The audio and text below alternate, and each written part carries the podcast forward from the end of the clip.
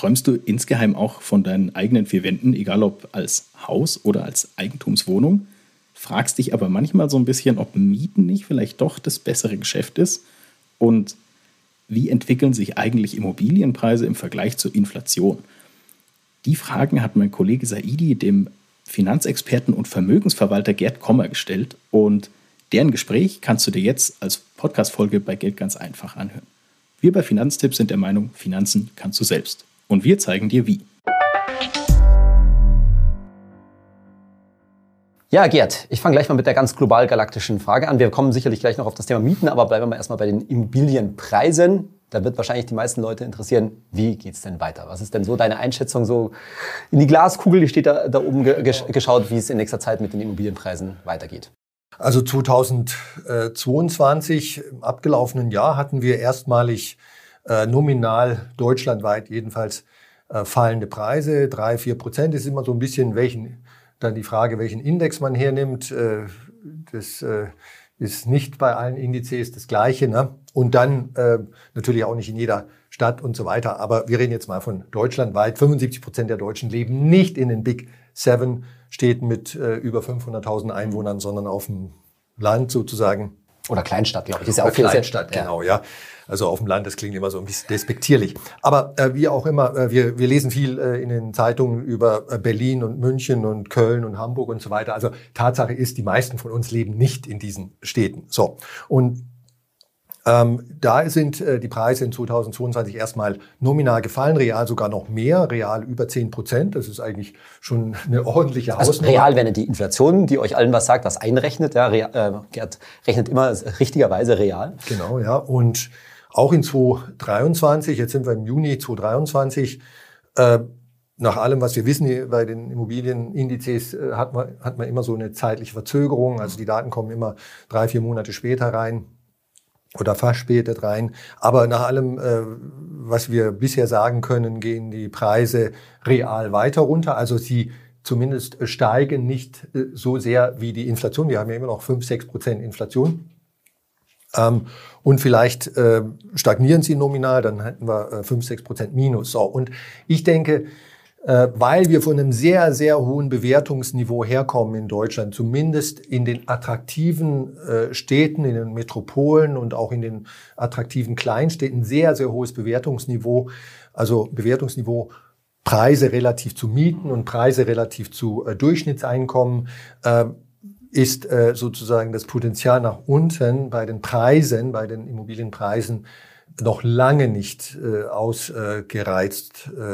aber äh, du hast ja das Stichwort schon erwähnt, Glaskugel. Also ich habe keine Glaskugel und, und, niemand hat sie. Ne? Wir können alle irgendwo äh, die Zahlen uns anschauen, äh, zum Beispiel Wertungskennzahlen und äh, vergleichen mit, an, mit, mit anderen Ländern. Die sind auch manchmal hilfreich.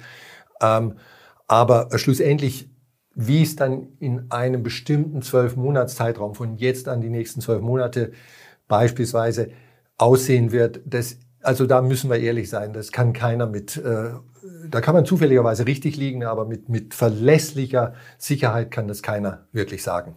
Jetzt hast du schon einen ganz interessanten Punkt angesprochen, dass man, jetzt lest ihr vielleicht in eurer lokalen Zeitung oder irgendeinen Marktbericht, dass Immobilienpreise vielleicht auch mal seitwärts laufen. Ne? Also das, da verändert sich jetzt vielleicht nicht, ne? aber eine Null. Aber das ist halt sehr wichtig, das im Vergleich zur Inflation zu sehen, dass man damit natürlich einen Realverlust dann gemacht hat, weil, und das ist ja auch etwas, was wir auf unserem Kanal immer wieder versuchen klarzustellen, dass eine Immobilie natürlich auch Vermögen ist, eine Investition, auf die man eine Rendite nach Möglichkeit berechnen sollte. Jetzt ist das für die eigene, eigene Immobilie in den meisten Fällen nicht, nicht möglich. Aber was du damit sagst, ist, das halt eben auch zu sehen, hey, wenn du null oder auch nur ein oder zwei Prozent Wertentwicklung hast bei gleichzeitig fünf, sechs Prozent Inflation, ja, dann ist es ein Minusgeschäft. Genau, dann geht's rückwärts. Und generell, also das ist so ein bisschen ein ähm, Steckenpferd von mir, äh, historische äh, Renditen von, von Anlageklassen, darunter auch Immobilien, Aktien, Anleihen, Edelmetalle, Rohstoffe etc. etc.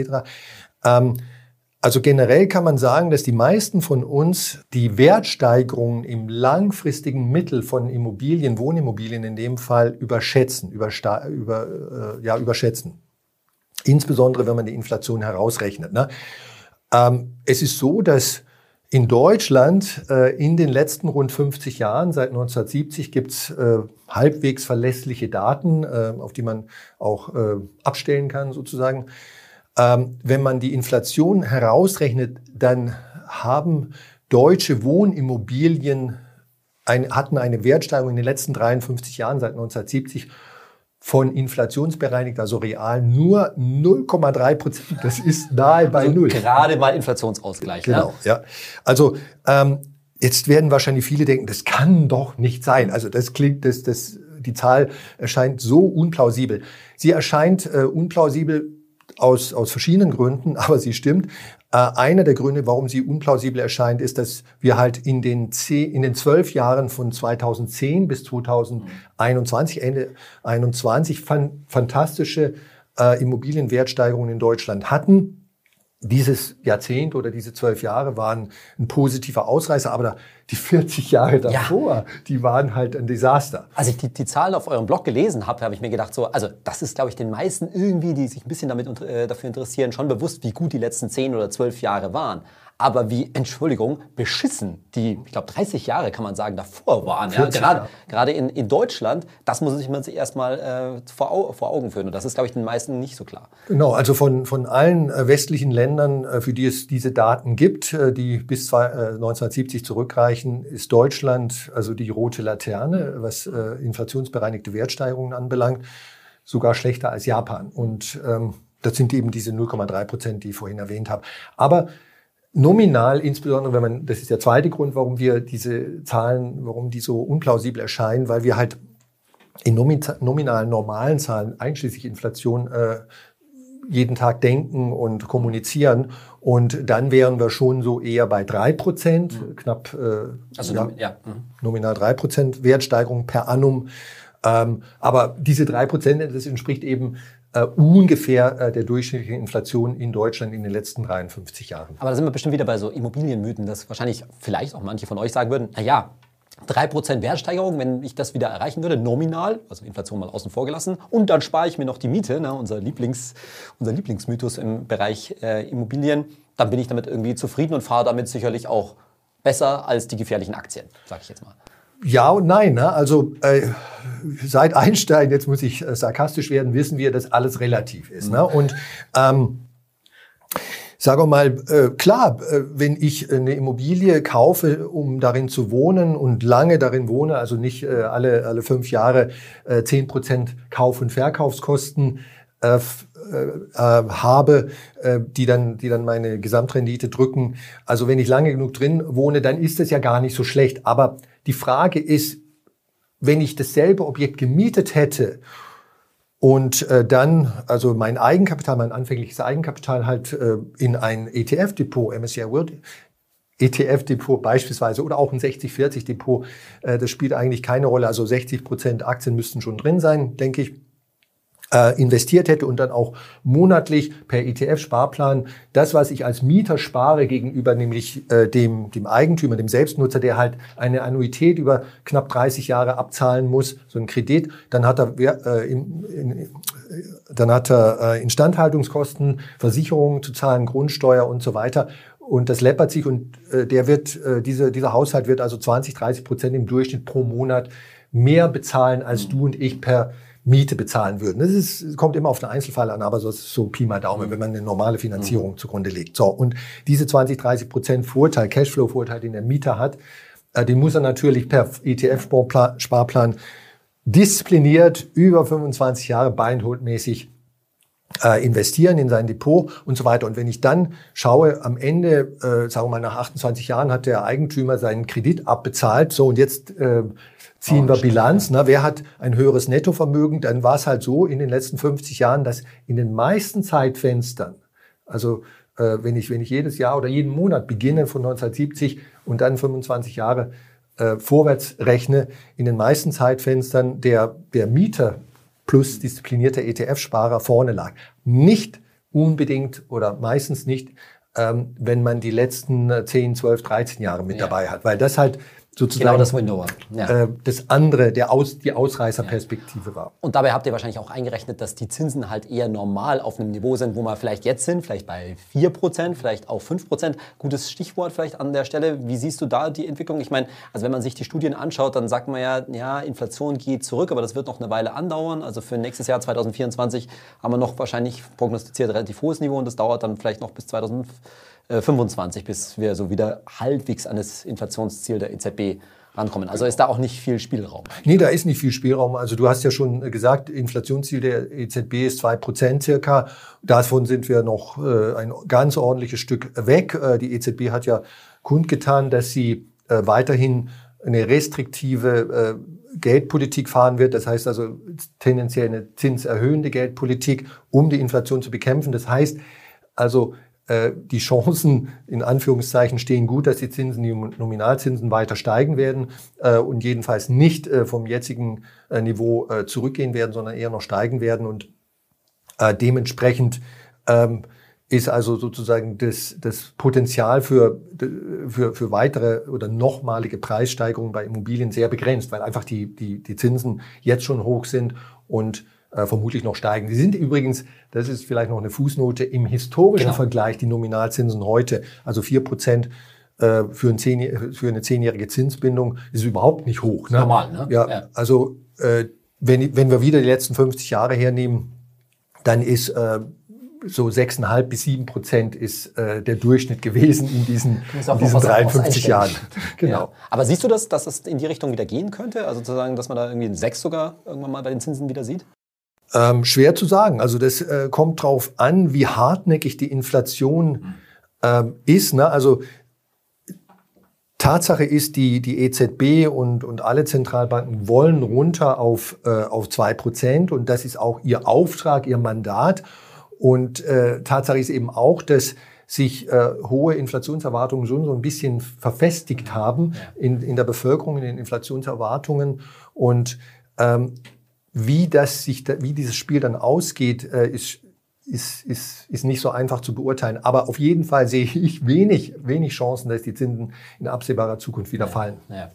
Jetzt hast du ja schon dargestellt, wie, wie niedrig die realen Renditen auf Immobilien im langfristigen historischen Vergleich waren. Jetzt hatten wir dieses Jahrzehnt plus an Sonderzustand.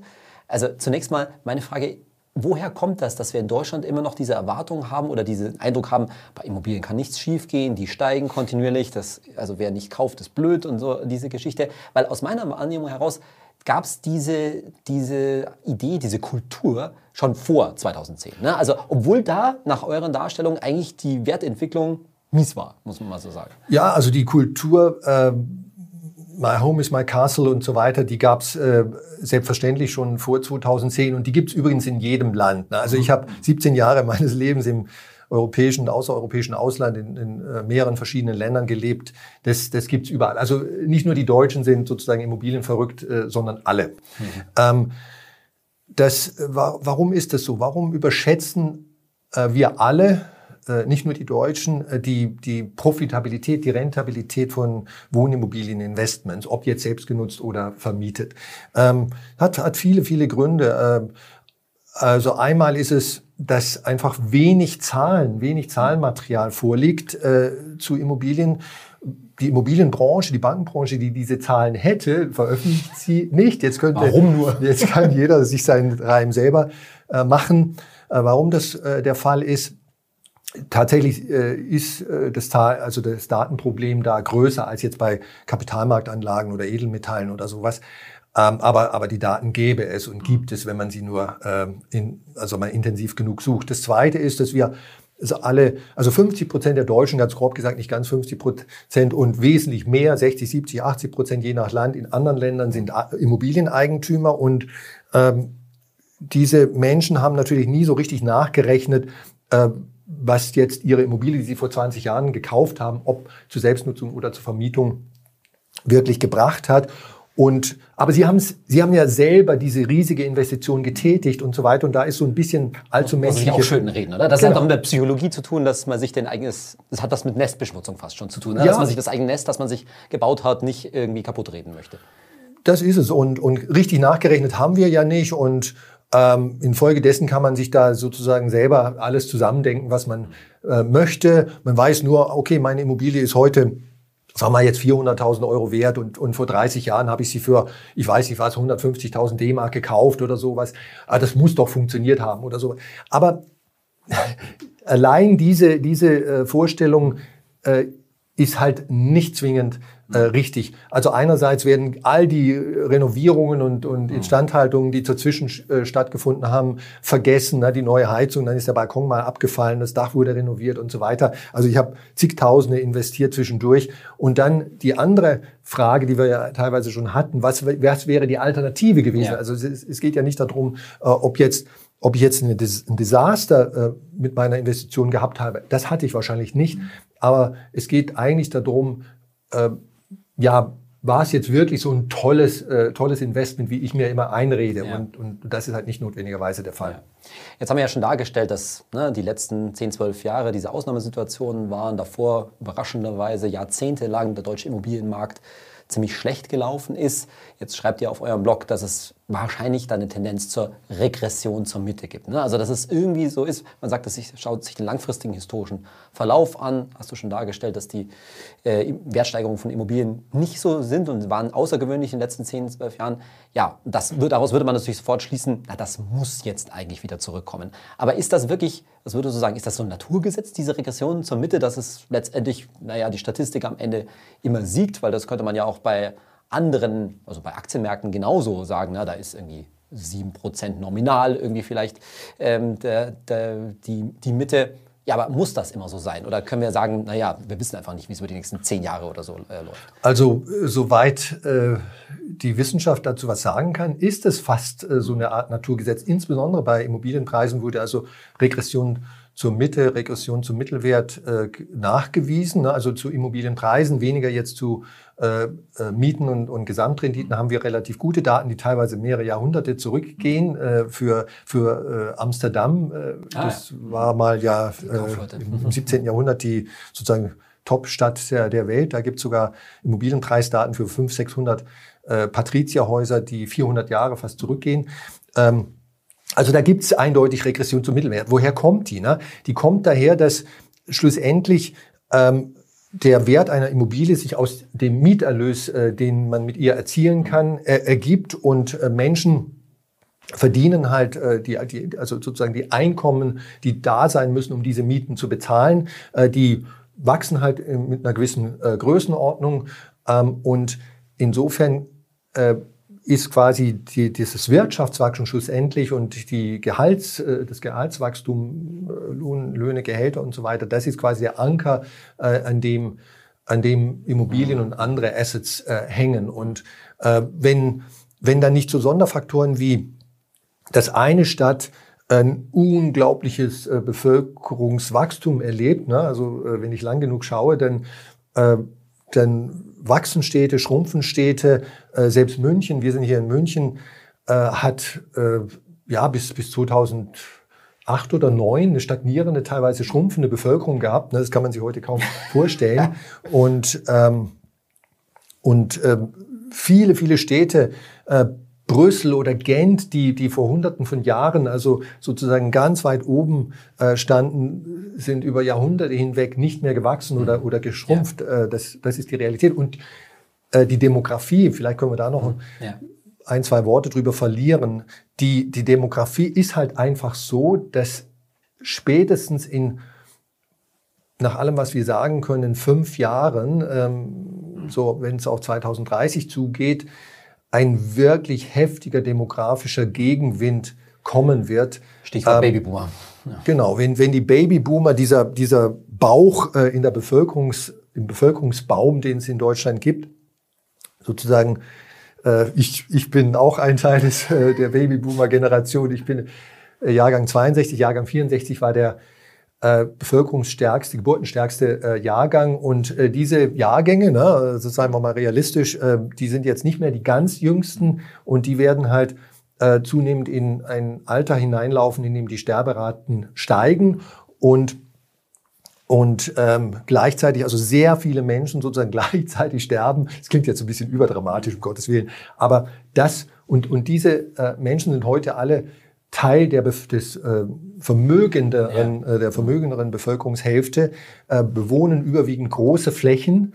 Ähm, und äh, diese Flächen werden dann ab äh, 2030, manche, äh, manche sagen auch vielleicht schon ein bisschen früher, also zunehmend auf den Markt kommen. Ne? Wenn, die, wenn die Witwe äh, halt, der Mann ist schon häufig, ist ja häufig so fünf Jahre vorher gestorben, dann auch aus der aus dem Reihenhaus mit 150 Quadratmetern, das sie alleine bewohnt hat, ähm, halt äh, per ja, so horizontal dann auszieht, Entschuldigung für den Sarkasmus, äh, dann kommt plötzlich sehr viel Wohnfläche auf den Markt. Auf das plötzlich will ich nochmal eingehen dürfen. Also, aber wir dürfen uns das wahrscheinlich nicht vorstellen wie so ein Aktiencrash, oder? Das passiert ja nicht von heute auf morgen, sondern das wird so eine Entwicklung sein, die sich über Jahre hinzieht. Die Frage ist auch für mich so ein bisschen, das klang bei euch so ein bisschen an, wird das der Markt schon vorwegnehmen? Ich meine, das ist ja eine absehbare Entwicklung, ja, das kann man ja, wie du es heute schon prognostiziert, schon sehen. Und wird das in die Immobilienpreise sozusagen schon im Vorhinein, also vielleicht schon ein paar Jahre früher, ja, also werden? So wenn man so will, rational und effizient ist, äh, auch der Immobilienmarkt, dass solche Entwicklungen äh, dann, wenn sie näher rücken, aber noch nicht faktisch äh, stattfinden, äh, schon drei, vier, fünf Jahre vorher in den Preisen sich äh, widerspiegeln. Und wer weiß, vielleicht sehen wir ja schon oder mhm. äh, erleben schon wir ja. Ja, mhm. schon äh, dieses Thema und deswegen ist also sozusagen diese diese Theorie, wir wir brauchen 400.000 Wohnungen mindestens im Jahr. Äh, diese Zahl übrigens, äh, die wird nie so richtig begründet, äh, die wird halt gerne von von vom letzten Zeitungsartikel abgeschrieben und wiederholt. Ähm, was also an, an äh, Wohnfläche oder Wohnungen fehlt in Deutschland, das ist wirklich überhaupt nicht so einfach äh, zu sagen. Ne? Und wo es fehlt und, und so weiter und so fort. Also auf alle Fälle äh, diejenigen, die, die heute bauen mit den, mit den hohen Zinsen, die wir jetzt haben, immer noch hohen Preisen, ähm, also das ist eine kribbelige Sache, äh, ja. äh, wenn man sich äh, ja. diese Dinge vergegenwärtigt.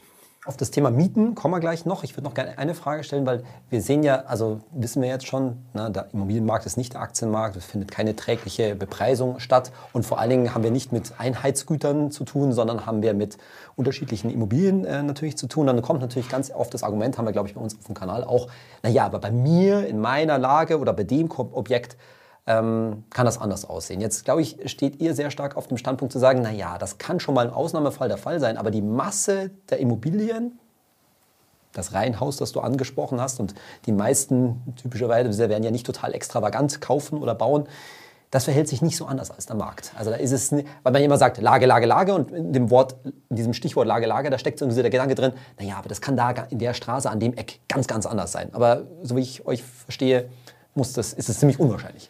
Es ist unwahrscheinlich. Es ist deswegen unwahrscheinlich, weil äh, Lage, Lage, Lage, natürlich, das ist trivial. Die bestimmt äh, den äh, Wert einer Immobilie. Eine x-beliebige Immobilie, also einer bestimmten technischen Spezifikation in München, äh, in einem oder Berlin, äh, populären Stadtviertel ist natürlich gleich von vornherein drei, viermal so viel wert wie 150 Kilometer weiter draußen im, in, in einer kleinen Kleinstadt und so weiter. Ne? Ähm, aber das ist ja schon in den Preisen drin und teuer bedeutet natürlich nicht äh, teurer oder teuer bedeutet nicht automatisch auch rentabel oder rentabler. Ähm, also, und der andere Teil deiner Frage, die, die, also die, die, die Bauqualität äh, verursacht natürlich äh, höhere Kosten, aber die, das hat mit Rentabilität nichts zu tun. Wenn, äh, wenn ich eine höherwertige Immobilie habe, äh, dann, dann kostet die mich halt mehr und äh, dann brauche ich natürlich auch eine höhere Miete, aber die ist deswegen äh, weil sie höherwertig ist, nicht rentabel. Es gibt übrigens keinerlei Nachweis äh, wissenschaftlich gesehen, dass höherwertige Immobilien äh, höhere Ren Renditen haben. Dass die stärker im Preis steigen. Genau, ja, also, also als billig oder, oder ja. sagen wir mal, hässliche Immobilien. Ne? Ähm, sowieso nicht. Und ähm, ja, also 90, 95, manche sagen 98 Prozent aller Immobilien sind, wenn man so will, bewegen sich sehr stark mit dem Markt. Ne? Die haben nicht, die haben nicht das, dieses sozusagen den, also den einzigartigen Blick, den keine andere Immobilie in der wäre auch schon wieder eingepreist. Der wäre schon wieder eingepreist. Sowieso dieser, eingepreist. Ne? Ja. Aber der könnte, ne, wenn wenn es sonst wie äh, in der Straße halt ähm, irgendwie, weil äh, die S-Bahn-Station doch nicht kommt äh, äh, in der Nähe, äh, obwohl die seit zehn Jahren äh, im Stadtentwicklungsplan steht oder so. Äh, aber diese eine Immobilie, die hat halt irgendwie den tollen Blick.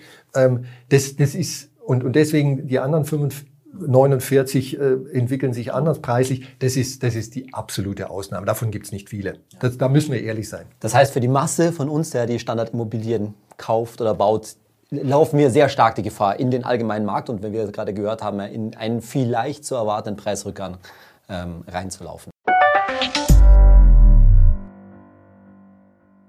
Ja, weiterhin Gerd Kommer bei mir zum Gast. Jetzt wollen wir mal reden über das Thema Mieten.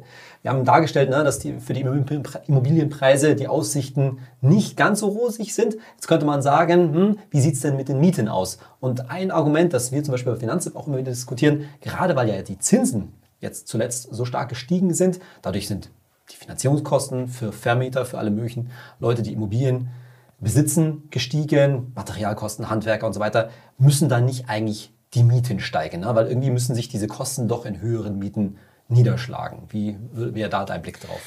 Ja, also die nominalen Mieten, um vielleicht das noch äh, so ein bisschen zu präzisieren, die Mieten inklusive Inflation, die Mieten, die wir tatsächlich äh, sehen und auch zahlen natürlich, äh, die können durchaus noch weiter steigen, ähm, weil das Verhältnis zwischen Mieten und Preisen halt einfach, in, wenn man so will, ungesund, immer noch ein ungesundes trotz Verhältnis des, ist. Trotz des Preisrückgangs, den wir in, lass ich mal, in den letzten Jahren gesehen haben. Genau. Also deutsche Immobilien in den, äh, sagen wir mal, attraktiven äh, Lagen, das äh, sind natürlich die, die Big Seven Städte, aber sind auch äh, viele, viele attraktive Kleinstädte, Mittelstädte, äh, die sind immer noch hoch bewertet, ne? trotz des Preisrückgangs 2022 und vermutlich auch 2023 year to date.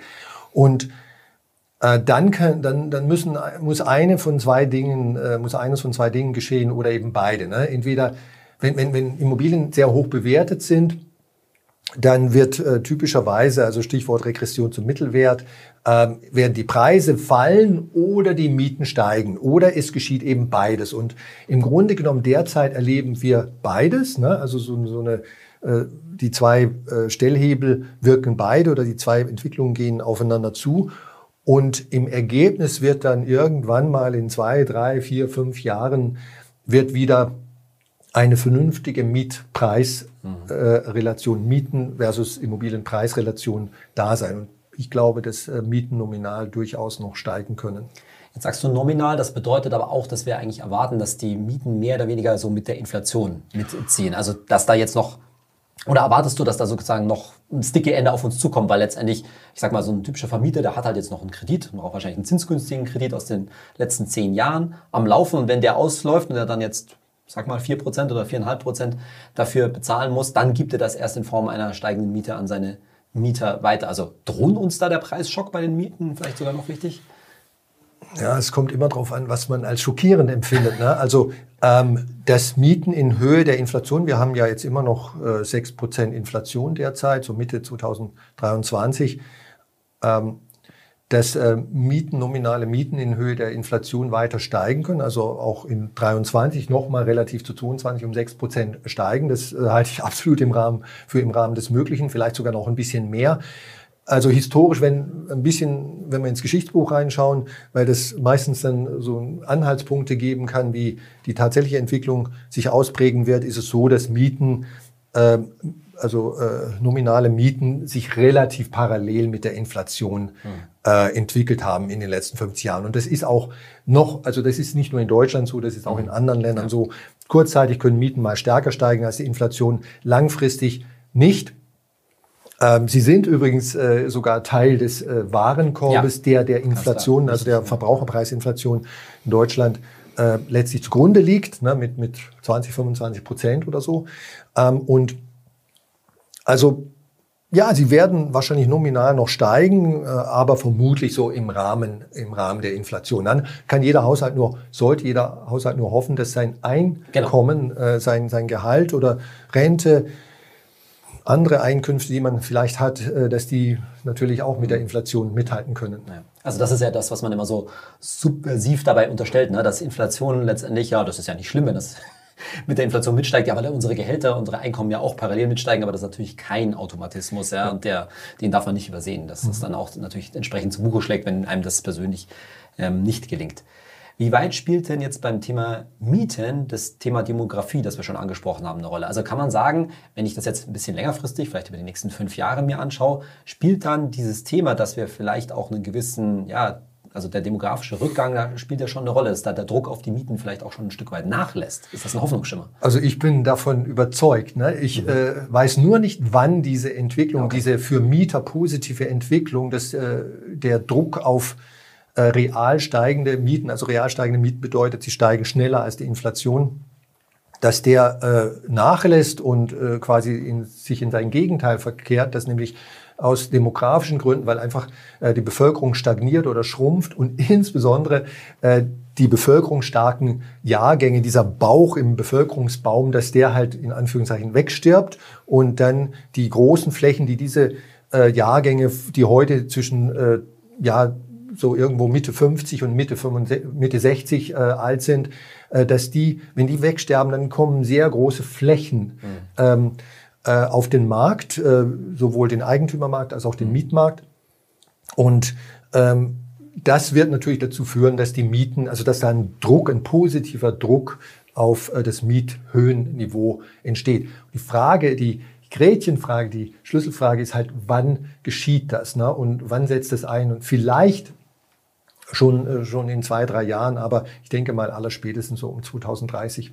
Aber das ist ja eigentlich auch ein guter Ausblick für all diejenigen von uns, die jetzt, so wie ich natürlich, und ich, Gerd auch, da glaube ich, darf ich nicht, verrate ich nicht so viel Mieter sind und vor allen Dingen auf ähm, Aktienanlage, ETF-Anlage setzen, hat man ja so ein bisschen im Hinterkopf, oh, kann ich meine Miete im Alter noch bezahlen? Das ist ja wirklich ein, also um jetzt mal von dem Timing-Aspekt wegzugehen, ne? irgendwann kommt das, vielleicht kommt es auch später, als wir es alle erwarten, aber wenn man jetzt, wenn ich jetzt mal für mich äh, reden, ja, wenn man irgendwie so in 20 Jahren mal über Rente nachdenkt, äh, dann ist halt dann die Wahrscheinlichkeit, dass da nicht mehr so viel Mieterdruck und nicht so viel Nachfrage äh, da ist, ähm, ist ja schon ziemlich hoch. Und ich glaube, wir müssen halt ein bisschen aus uns das, das Gefühl wegkriegen, du hast die politische Diskussion schon angesprochen, ja, dass man, man sagt, Mieternotstand und so weiter, ja, dass das halt eine relativ kurzfristige Betrachtung, die von, von der Politik her getrieben ist. ist. Äh, meine ich auch. Ne? Deutschland hat also mit die schärfsten den schärfsten und effizientesten Mieterschutz, mhm. die Mieterschutzgesetzgebung.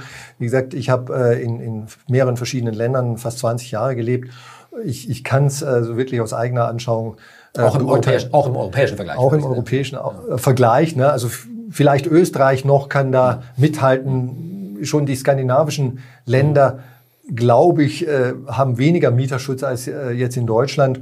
Und ähm, wir, also die, natürlich zahlt niemand gerne Miete, niemand zahlt gerne Benzinrechnungen oder Stromrechnungen oder überhaupt irgendwelche Rechnungen. Das äh, geht auch mir so, das geht dir so und so weiter. Aber ähm, das ist eigentlich jetzt nicht die, die richtige Perspektive. Die, die richtige Perspektive ist, ähm, ist es in anderen Ländern oder zu anderen Zeiten besser gewesen? Ist Kaufen eine bessere Alternative? Also sozusagen die relative Perspektive. Und wir, das ist vielleicht die Good News heute, sollten uns auf lange Sicht für, unsere, für unseren eigenen Ruhestand nicht die Sorge machen, dass wir von Mietkosten erdrückt werden, mhm. weil es diese demografische Entwicklung gibt und weil Deutschland eine sehr effiziente Mieterschutzgesetzgebung hat.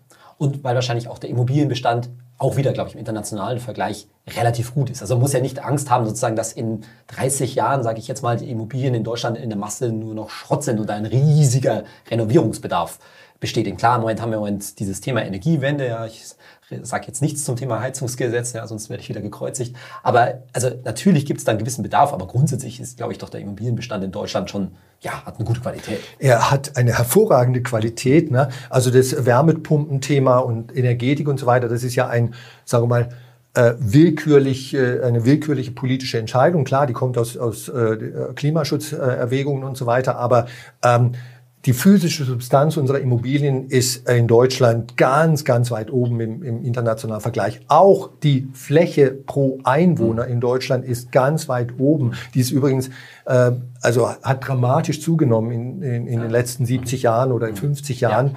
Also wir haben in Natürlich, auch da würde jeder sagen, äh, ich hätte gerne größere Wohnungen. Ne? Aber Tatsache ist, dass in Deutschland die Wohnfläche pro Einwohner ganz weit im internationalen Vergleich, ganz weit oben ist. Und wenn ich das alles zusammennehme, wir haben die mit die höchste Wohnqualität, also physische Qualität von Wohnraum, wir haben die größten Flächen, ähm, äh, also in, unter den meisten vergleichbaren Ländern.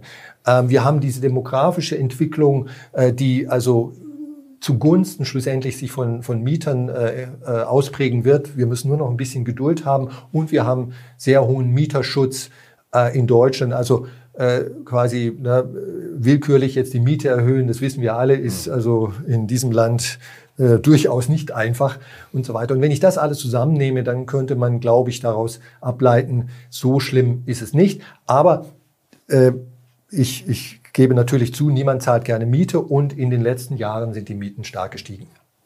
Ja, das sind auch gute Aussichten, dass wir unsere immer noch vielleicht steigende, aber nicht so stark steigende Miete im Alter durch unsere Gewinne und Ausschüttungen, die wir aus unseren ETFs bekommen, gut bezahlen werden können. Gerd, kommen wir zum Thema Mieten. Vielen Dank.